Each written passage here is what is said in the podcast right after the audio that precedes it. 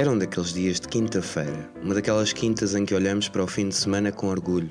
Conseguimos planear na nossa agenda pá, dias porreiros para se fazer alguma coisa e adiantar mais um grande bocado da banda desenhada e quem sabe ir à rua cheirar as flores, mas com máscara se estivesse a menos de 3 metros de um lisboeta, obviamente.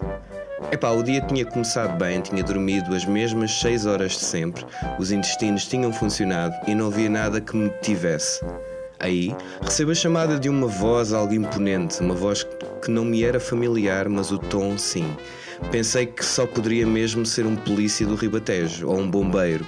O meu faro apontava para um agente da autoridade das Lesírias. Este apontava-me para casa. O senhor já agendou? Pica. Dei o nome, disse eu. Ah, então vamos agendar. Tenho sábado ou durante a próxima semana? Para a próxima semana não dá, pensei eu. Tenho um amaciador de cabelo porreiraço aqui por Lisboa e também uma Ford Transit de caixa aberta com uma cheia de trabalhos para acabar. E foi com este dialeto ribatejano naquele momento que marcámos para sábado então.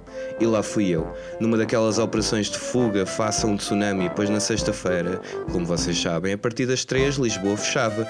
Ouviam-se os chinos e as sirenes a tocar, filas de carros pelas artérias desta cidade, pois o Godzilla do lockdown ao fim de semana vinha aí outra vez. E ameaçava a jola na tasca a ver a bola. Mas eu não ligo ao futebol, tenho amigos que ligam e até respeito quem o faça, mas eu não sou dessas cenas. Portanto, saí antes das 3 da tarde. Ora bem, marcam para as 10 da manhã, ao que chego em ponto e vejo uma fila infindável de uns quantos trintões tardios que, como eu, fingiam não conhecer ninguém e serem os mais despistados do bairro. Respiro algo de alívio, pois eram só conhecidos em segunda mão. Não é por má vontade, é todo aquele lado ribatejano que não vê o outro há bastante tempo. Acho que só me queria focar psicologicamente em levar a pica e não estava para ouvir comentários como estás mais gordo, tens de comer, então e é pá, estás a ficar careca. Olha aí, ó cabelo grisalho, não damos para novos, estás a mirrar. Perdeste a tua potência sexual lá para a capital ou quê? Ou então tens cromos para trocar. Óbvio que o mais básico é então o que tens feito? Ao que tento reformular na minha cabeça algo envolvendo rigagens, modelação 3D, concept art, animação, mas só me saem bonecos. Faço bonecos, é a resposta acertada para não haver males entendidos. Não quero que na mercearia venham dizer que o filho da Maria está longe de ser um Adonis corporal e anda aí nas passagens de modelos. E lá fui eu entrando lentamente. Três filas depois estava no interior daquele complexo, que era um híbrido entre a área 51 e o armazém onde o tio Joaquim guarda os tratores. No despiste perguntam-me se já tive bicheza, tive doente, se perdi o paladar, se estou grávido ou se, no caso de uma conferência de imprensa com duas Coca-Colas à frente, eu as bebia ou trocava por água. Bebia uma e a outra dispensava por água, ok? Tal é o meu espanto que uma pessoa 3 metros ao meu lado suava abundantemente a olhar para o papel do inquérito. Chama o médico da zona de despiste e diz-lhe que teve um teste positivo de bicheza aquela mesma manhã.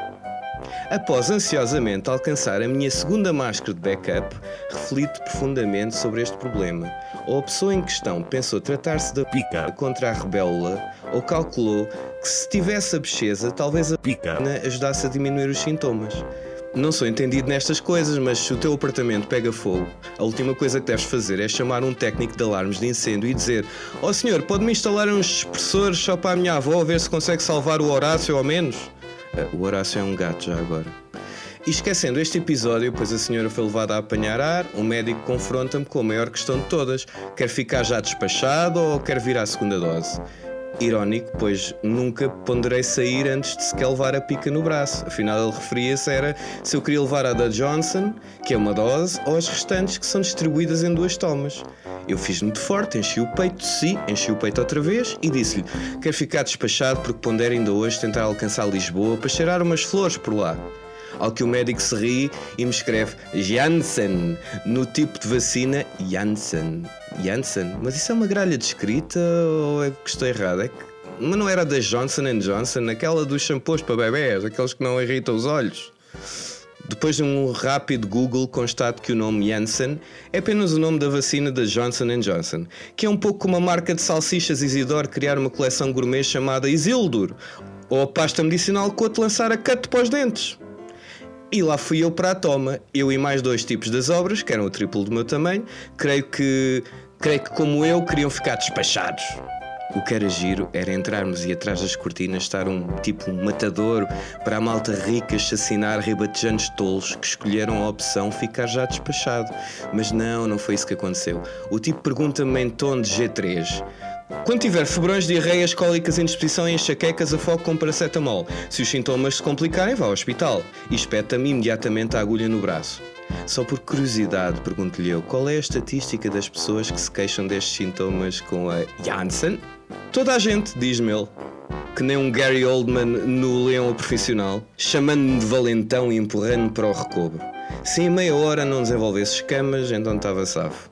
A verdade é que acabei por não regressar a Lisboa naquele mesmo dia. Estava contudo confiante em trabalhar na banda desenhada. Foram cerca de umas boas 11 horas estáveis em que gabava a minha constituição de ferro.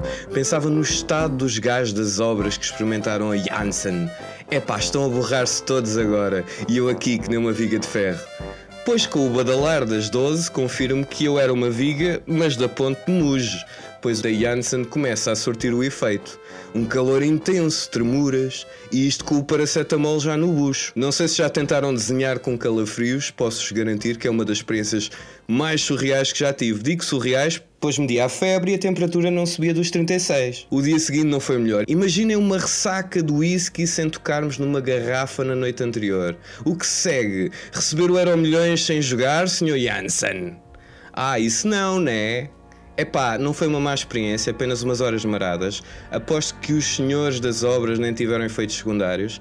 Há relatos próximos de quem foi tocado pelo Sr. Janssen e não sentiu nada, não doeu nada. Portanto, já, já está tudo tratado e regressa a Lisboa com um cartão que só cabe em carteiras de americanos, mas com um chip biométrico novinho de 5G implantado que vai ajudar certamente a fazer o upload deste vídeo. O capítulo 2 do Arcadian Devils lembro que dia de 6 estará na hiperligação das webs arcadian-devils.julesreims, tudo pegado, .com. Beijos, abraços e muitos palhaços.